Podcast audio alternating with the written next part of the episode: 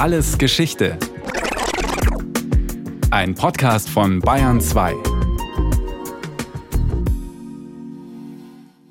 Nebenan war die Klasse für Architektur. Und da bin ich schon von Anfang an immer drinnen gesteckt. Mich hat das ungeheuer fasziniert, dass man auf dem Papier sich etwas ausdenkt, zweidimensional, was dann dreidimensional wirklich Einfluss hat auf das Leben der Menschen. Ob sie froh und glücklich sind, ob sie sich wohlfühlen in ihren vier Wänden oder unglücklich, das hängt doch davon ab. Margarete Schütte-Lihotzky erinnert sich an den Beginn ihrer Karriere. Sie ist die erste Frau in Österreich, die an der Wiener Kunstgewerbeschule Architektur studiert. Von 1915 bis 1919 und die diesen Beruf später auch ausübt. Von Anfang an ist es ihr Credo, den Bedürfnissen der Menschen, für die sie baut, gerecht zu werden. Margarete Schütte-Lihotzky ist seit ihres Lebens eine Ausnahme. Die dunkelhaarige schmale Frau mit hellwachem Blick führt nicht nur ein außergewöhnliches Leben, ihr Leben dauert auch außergewöhnlich lang. Vom 23. Januar 1897 bis zum 18. Januar 2000. Karin Zogmeier, Herausgeberin der autobiografischen Schriften aus dem Nachlass. Was sie einfach so auszeichnet, das war ihre Lebensfreude. Also sie ist ja knapp 103 Jahre alt geworden, hat in ihrem 100. Geburtstag zum Beispiel mit dem Wiener Bürgermeister einen Walzer getanzt. So einen Lebenslauf hinzulegen, obwohl sie ein sehr kränkliches Kind war, wo die Eltern schon Bedenken hatten, dass sie überhaupt in die Schule gehen soll. Also man hat sie ein Jahr aus der Schule herausgenommen, weil man gemeint hat, für dieses kränkliche Kind ist das irgendwie zu anstrengend. Dann war sie ja einige Jahre eingesperrt im Krieg, weil sie für den Widerstand tätig war, unter auch widrigsten Bedingungen. Und sie war an Tuberkulose mehrmals erkrankt.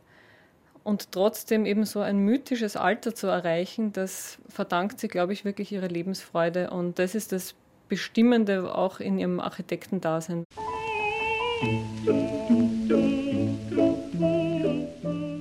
Margarete Lihotzky, wie sie damals noch heißt, wächst in bürgerlichen Verhältnissen auf. Der Vater ist ein liberaler Staatsbeamter, die Mutter eine belesene Frau, die sich sozial engagiert. Der Großvater mütterlicherseits, Rudolf Bode, ist Direktor der ersten Wiener Baugesellschaft. Den Lehrern fällt das außergewöhnliche Zeichentalent des Mädchens auf. Der Vater möchte, dass sie, genau wie ihre vier Jahre ältere Schwester Adele, Lehrerin wird. Doch Margarete meldet sich mit 18 Jahren zur Aufnahmeprüfung an der Kunstgewerbeschule an, der heutigen Universität für angewandte Kunst. 1915 beginnt sie zu studieren, verbringt, wie alle anderen auch, zunächst drei Jahre in sogenannten Vorbereitungsklassen, um sich dann zu entscheiden, welcher der angebotenen Bereiche ihr am meisten liegt. Architektur, Bildhauerei, Malerei, Keramik, Textil oder Mode. Danach geht das Studium in Fachklassen weiter. Die Entscheidung ist bald getroffen. Margarete will Architektin werden. Was auch am Leiter ihrer Vorbereitungsklasse liegt, Oskar Strnat. Strnat war voller Fantasie, voller Einfälle, zeichnerisch außerordentlich begabt, sensibel, musikalisch, er spielte gut Geige, umfassend gebildet und ein großartiger Lehrer. Seine Gedanken trug er mit hinreißender Lebendigkeit vor. Wenn er zum Beispiel nur eine halbe Stunde sprühend vor Geist und Humor über griechische Architektur sprach, dann hatte man mehr davon als von einem ganzen Semesterunterricht bei manchem Kunsthistoriker. Wäre ich damals nicht bei Strinat in die Vorbereitungsklasse eingewiesen worden, ich wäre nie auf die Idee gekommen, Architektin zu werden. Vor allem aber wäre ein anderer Mensch aus mir geworden. Genau wie ihr Vater rät Strnat Margarete davon ab, Architektin zu werden. Er hält es für abwegig, dass eine Frau in diesem Beruf ernst genommen wird. Ich selbst konnte mir nicht vorstellen, dass man einer Frau ein Haus zu bauen gibt. Nun, dann habe ich mich an einem Wettbewerb beteiligt für Arbeiterwohnungen und habe den Preis bekommen. Das war ein Preis nur für Studenten, für Schüler. Und ich war das einzige Mädel, nicht? Und da ist mein Name das erste Mal in der Zeitung gestanden. Mein Vater war stolz. Die Recherche für die Wohnungen führt sie in Wiener Außenbezirke, in denen sie als Tochter aus bürgerlichem Hause bis dahin nicht unterwegs war. Hier hausen Menschen zusammengepfercht auf engstem Raum. Um die Wohnungsnot einzudämmen, wird die wilde Siedlerbewegung zunächst genossenschaftlich organisiert. Jakob Reumann, Wiens erster sozialdemokratischer Bürgermeister, gründet im Mai 1921 das Siedlungsamt. Er gibt 1214 Hektar zum Bau von Siedlungen und 770 Hektar zum Bau von Kleingartengebieten frei für Margarete Lihotzky die Gelegenheit, sich zusammen mit berühmten Architekten wie Adolf Loos, Josef Rank oder Josef Hoffmann an die Arbeit zu machen. Der Beginn ihrer Karriere. Karin Zogmeier. Sie hat eigentlich gleich nach dem Studium öffentliche Aufträge bekommen. Also sie war sehr eng mit Los. Sie hat mit Hoffmann, also sie haben ein großes Gemeinschaftsprojekt in Winarski-Hof geplant und da war sie als Mitte 20-Jährige wirklich mit den größten Architekten damals gemeinsam im Team. Also Karriere kann man das wirklich von Anfang an nennen. Gemeinsam arbeiten sie im Baubüro des österreichischen Verbandes für Siedlungs- und Kleingartenwesen an dem, was ihnen allen am Herzen liegt, einer Architektur, die sich im Alltag der Menschen bewährt. Es geht nicht nur darum, dass die Siedler ein Dach über dem Kopf haben, sondern auch um die Frage, wie wollen sie leben? Wie kann die Möglichkeit geschaffen werden, dass sie weiter Gemüse anbauen und Kleinvieh halten, um sich selbst zu versorgen? Überlegungen, die in die Entwürfe und den Bau der Siedlungen wie Friedensstadt oder Eden einbezogen werden, die Margarete mitplant. Noch ein weiteres Thema beschäftigt sie, die rationelle Haushaltsführung. Ja, als Hausfrau ist man ständig auf der Wanderschaft. Juvi walleralala, juvi walleralala. Täglich mache ich 20 Mal mit viel Geklirr. Ein Gepäckmarsch mit dem ganzen Essgeschirr. Es entsteht der Entwurf für eine Kochnischen- und Spülkücheneinrichtung. Die Idee hinter dem Entwurf Kochen und Spülen zu trennen, damit der schmutzige Abwasch separat stehen bleiben kann. Im März 1922 wird im Rahmen der vierten Wiener Kleingartenausstellung dieser Entwurf als Modell gezeigt. In der Wohnung ist zu tun und anstatt sich auszuruhen, galoppiere ich mit dem Staubtuch durch den Raum. Ja, als Hausfrau ist man ständig auf der Wanderschaft. Juvi walleralala, juvi walleralala. Mach ich oben auf der Leiter mal Station, bimmelt unten ganz bestimmt das Telefon wenn sich trotzdem mal eine Ruhepause fand. Vom Wandern, vom Wandern, schon riecht es aus der Küche angebrannt. Ich hab immer meine Beine in der Hand. Im Juni 1923 stirbt Margaretes Vater an Tuberkulose, die Mutter ein Jahr später. Sie selbst erkrankt 1924 und muss für ein Jahr in eine Lungenheilstätte. Dort beschäftigt sie sich nicht nur damit, ihre Krankheit auszukurieren, es entsteht auch ihr Projekt Tuberkulose-Heilstätte, das im Frühjahr 1925 bei der Hygieneausstellung in Wien gezeigt wird. Das Thema Hygiene hat sie von Anfang an im Blick. Sie achtet immer auf eine gute Durchlüftung der Räume, plant die Fenster so, dass eine Querlüftung möglich ist. Ebenfalls 1925 entwirft sie ihre ersten Möbel.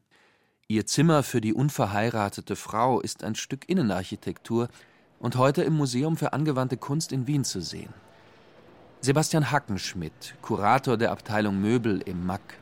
Schütti-Lihotzky stand ja auch schon in den frühen 20er Jahren für die raumfeste Verbauung. Das heißt also möglichst wenig Einzelmöbel.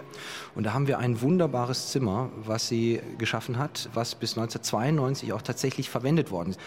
Es verbindet ein Schlafzimmer und ein Arbeitszimmer miteinander. Sehr geschickt eben, weil es über äußerst viel Stauraum verfügt. Das sind aber dann eben alles Einbaumöbel, wunderbar mit Nuss furniert. Und sehr stilvolle Möbel, wie man sie in der Zwischenkriegszeit eben hatte. Einen kleinen Hocker mit aufgelegten Polster, einen Kanadier auch mit aufgelegten Polstern, einen kleinen Teetisch. Und so konnte dieser kleine Raum eben verschiedenste Funktionen in sich vereinen. Schlafen, Tee trinken, arbeiten, ne, hatte eine ausklappbare Schreibfläche, Sekretär, auch sozusagen als Einbaumöbel. Das ist wirklich eine, eine ganz wunderbare Vorleistung. Man sieht da schon, wohin das ging.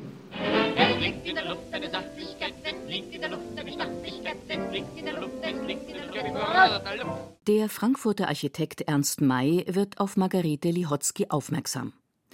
Seit 1925 ist er als Stadtbaurat dafür verantwortlich, das soziale Wohnbauprojekt Neues Frankfurt zu realisieren. Im Januar 1926 beginnt sie in der Abteilung T wie Typisierung im Frankfurter Hochbauamt am Entwurf und Bau von standardisierten Wohnungen zu arbeiten. Wort mit Schnörkel, Stuck und Schaden. Glatt baut man die Hausfassaden. Nächstens baut man Häuser bloß gern zum Gärfassaden. Krempel sind für überdrüssig, viel zu viel ist überflüssig. Fort die Möbel aus der Wohnung. Fort mit was ich hingehört. Ich behaupte ohne Schonung, jeder Mensch, der da ist, stört. Als einzige Architektin ist sie für die Planung der Küchen verantwortlich, muss dabei vor allem auf die Kosten achten. Das Budget ist knapp, es muss Wohnraum gespart werden, sonst werden die Mieten am Ende zu hoch. Sie entwirft eine Küche, die gleich in die Wohnungen mit eingebaut wird. Die Frankfurter Küche, die ihr schon zu Lebzeiten einen Platz in der Architekturgeschichte der Moderne sichert. Als bestes Beispiel für ihr Geschick, Funktion und Gestaltung intelligent miteinander zu verbinden. Es liegt in der Luft eine Sachlichkeit, es liegt in der Luft eine Stattlichkeit, es liegt in der Luft, es liegt in der Luft. Also ich habe vorgeschlagen, Essküchen, wo man auch in der Küche ist. Das hätte sieben Quadratmeter mehr ausgemacht, weil man dazu ja noch einen Wohnraum haben muss. Und das haben wir uns nicht leisten können. Dadurch sind wir zu der sogenannten Frankfurter Küche gekommen und ich habe nachgewiesen, dass wir diese Küche kleiner machen können, damit die Frau nicht in einem großen Raum herumrennen muss. Und für die Ersparnis, für dieses ersparte Geld können wir dies vollkommen einrichten und können den Frauen wirklich eine Einrichtung schaffen, die ihnen Arbeit spart. Die ersten Frankfurter Küchen werden ab Herbst 1926 in den Siedlungen Bruchfeldstraße, Braunheim und Ginnheim eingebaut. Insgesamt werden rund 10.000 Exemplare der Standardküche in die Wohnungen des neuen Frankfurt integriert. Und dann drückst du auf ein Knöpfchen, dann geht alles, alles, alles ganz allein. Ja, dann drückst du auf ein Knöpfchen und dann schaltet sich der Strom von selber ein. In der Frankfurter Küche ist jedes Detail bedacht, um die Arbeitszeit der Frauen vor allem der berufstätigen Frauen, zu verkürzen. Denn Margarete Lichotzky ist überzeugt, dass Frauen zunehmend berufstätig sein werden. Die Küche, 6,5 Quadratmeter klein, ist so konzipiert, dass jeder unnötige Schritt, jeder unnötige Handgriff vermieden wird. Die Zeitersparnis hat sie vorher mit der Stoppuhr getestet. Sie orientiert sich dabei an Vorbildern, die es bereits zur Rationalisierung des Haushalts gibt. Sebastian Hackenschmidt, es ist ja dann auch eine Entscheidung zu sagen, es ist keine Wohnküche, sondern es ist eine reine Arbeitsküche. Also fast wie so eine Art modernes Laboratorium. Und das zu dieser Zeit natürlich auch dieses ganze neue Bauen mit neuen Vorstellungen von Hygiene und Sauberkeit und Licht und Luft einherging, hat auch eine Auswirkung gehabt. Schütte-Lihotzkis große Leistung war wahrscheinlich, dass sie die ganzen Vorarbeiten, die es schon gab, und da kann man durchaus dazu zählen, die Speisewagenküchen, die in amerikanischen und deutschen Zügen schon funktionierten, wo auf engstem Raum für 100 Leute gekocht werden konnte. Also, dass sie diese ganzen Überlegungen gebündelt hat und aus diesen Vorarbeiten einen funktional und formal gültigen Entwurf gemacht hat, darin besteht die große Leistung der Frankfurter Küche, würde ich sehen. Ebenfalls um Kosten zu sparen, lässt sie die Küchenmöbel teilweise industriell fertigen. Etwa die Einbauspüle aus Metall, die Vorratsschubladen aus Aluminium oder die Arbeitsfläche aus Linoleum. Als Material für den Arbeitstisch wählt sie Buchenholz, weil sich das am leichtesten reinigen lässt. Ein Bügelbrett ist neben dem Arbeitstisch an der Wand angebracht und lässt sich herunterklappen. Für das Wiener Mack wird 1990 ein originalgetreuer Nachbau angefertigt, der bis heute zu besichtigen ist. Die Frankfurter Küche ist zwar das Werk, das Margarete Schütte-Lihotzky schlagartig als Architektin berühmt macht, aber eigentlich liegt ihr ein anderes Projekt viel mehr am Herzen. Sie will Kleinstwohnungen für die vielen berufstätigen Frauen bauen, deren Männer im Krieg gefallen sind. Nach dem Ersten Weltkrieg waren also eine ähm, Menge Frauen alleinstehend und haben schreckliche Wohnverhältnisse. Obwohl Frankfurt äh, ja eine reiche Stadt war, verhältnismäßig in Deutschland, haben diese Frauen schrecklich gewohnt, weil sie ja viel weniger verdient haben wie die Männer. Und da haben die weiblichen Gemeinderätinnen in Frankfurt haben gesagt, das war schon bewilligt, ein Ledigenheim für Frauen. Und da habe ich mich dagegen gewehrt, weil ich gesagt habe, das ist schrecklich, so ein Ledigenheim.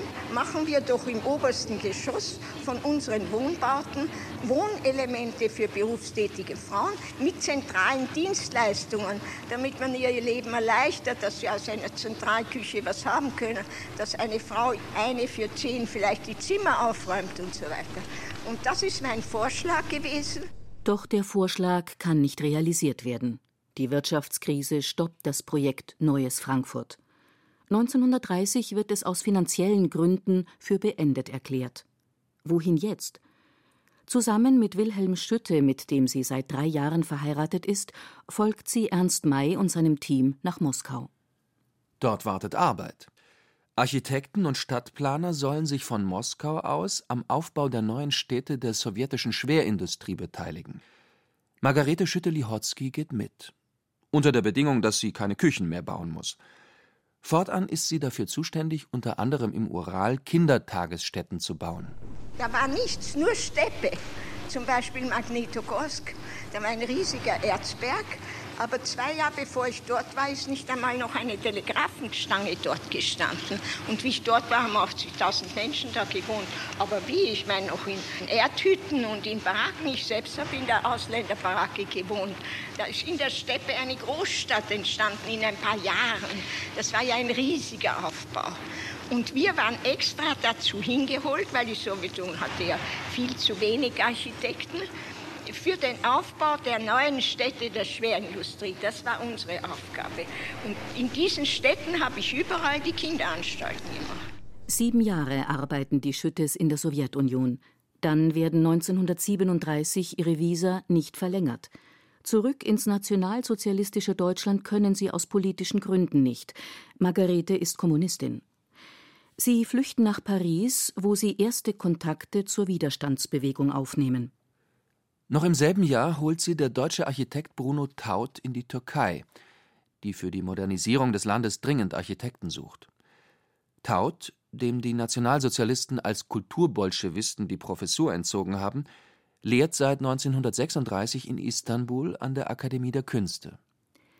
Margarete Schütte-Lihotzky arbeitet also für das türkische Kulturministerium und beginnt gleichzeitig, sich aktiv im österreichischen Widerstand zu engagieren, als Kurier fährt sie nach Wien. Da habe ich mich gemeldet, dass ich doch geeignet war, eine Verbindung mit herinnen zu schaffen, weil ich keine Emigrantin war, keine Jüdin war. Also ich war nicht belastet und habe da etwa einen Monat gearbeitet und bin einen Tag vor meiner Abreise, ich habe mir gerade mein Billett gekauft, um wieder nach Istanbul zu fahren, bin ich verhaftet worden. Die Gestapo wollte mich natürlich nicht mehr hinauslassen. Das war ja ein organisierter Widerstand mit sehr hohen Strafen. Und bei mir war also Tod beantragt, aber er ist nicht ausgesprochen worden. Sie entgeht dem Todesurteil. Ihr Mann hat ein Schreiben verfasst, in dem er erklärt, sie werde dringend in Istanbul gebraucht, um Gewerbeschulen für Frauen zu bauen, und hat es mit amtlichen Stempeln versehen. Nur wegen dieses Briefes, da ist sie sich als alte Frau sicher, wird sie begnadigt und zu 15 Jahren Zuchthaus im Frauengefängnis Eichach in Bayern verurteilt. Nach vier Jahren wird sie im April 1945 von kanadischen Soldaten befreit. Der Krieg ist vorbei. Doch die Nachkriegsjahre der Architektin in Wien gestalten sich keineswegs so erfolgreich wie die Jahre vor dem Zweiten Weltkrieg. Weil ich boykottiert worden bin. Weil ich nicht ganz in das Schema gepasst habe politisch. Und dadurch habe ich eigentlich nicht gebaut. Aber ich bin dabei nicht verhungert. Ich habe Ausstellungen gemacht. Ich habe immer irgendetwas gemacht. Ich habe auch ein halbes Jahr in der DDR gearbeitet, drei Monate in Kuba. Alles über Kinderanstalten, nicht wahr? Und diese Ehrungen und das alles, das kam ja erst die letzten Jahre, wo ich sowieso nicht mehr gebaut hätte, weil ich schon zu alt war und das Bauen ein sehr anstrengender Job ist. So kommt es, dass Margarete Schütte-Lihotzky weniger baut als viele ihrer prominenten Kollegen. In Wien stehen von ihr noch zwei Wohnbauten, zwei Kindergärten und das Globusgebäude. in dem bis 1993 Verlag und Druckerei der Kommunistischen Partei Österreichs untergebracht waren. Dennoch wird sie als große Architektin anerkannt, auch dank ihrer theoretischen Arbeiten. Ihr ist es gelungen, sozialen Wohnraum so zu gestalten, dass es sich darin gut leben lässt. Sebastian Hackenschmidt. Die 20er Jahre sind ja nicht nur in Frankfurt, sondern auch zum Beispiel eben in Wien eine Zeit des sozialen Wohnbaus. Also das heißt hier eben das rote Wien und das neue Frankfurt, also wo auch viel möglich war, auch an Experimenten.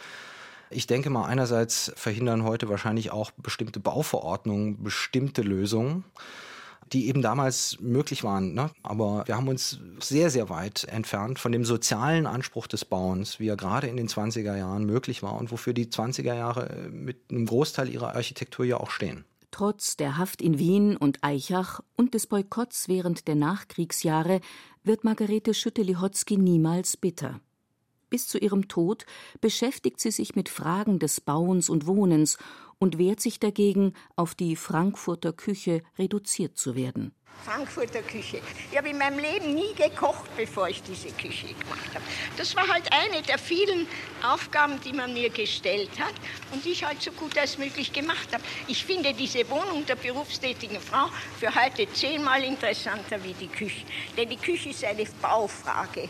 Und diese Baufrage muss ganz anderseitig gelöst werden, weil jeder hat halt einen Kühlschrank, heute gibt es plastische Massen. Das hat es damals alles nicht gegeben. Also ich würde so eine Küche anders machen. Aber die Grundsätze, die sind natürlich dieselben. Das außergewöhnliche Leben der Architektin endet am 18. Januar 2000, wenige Tage vor ihrem 103. Geburtstag. Das war Alles Geschichte, History von Radio Wissen aus der Staffel Wohnraum. Diesmal mit der Folge Margarete Schütte-Lihotzky und die Frankfurter Küche von Ulrike Beck. Gesprochen haben Heiko Rupprecht, Ruth Geiersberger und Katja Schild. In der Technik waren Michael Zöllner und Cordula Vanschura, Regie Eva Demmelhuber und Sabine Kienhöfer, Redaktion Brigitte Reimer. Und von uns gibt's natürlich noch viel mehr. Wenn Sie nichts mehr verpassen wollen, abonnieren Sie den Podcast Alles Geschichte History von Radio Wissen unter bayern2.de slash allesgeschichte und überall, wo es Podcasts gibt.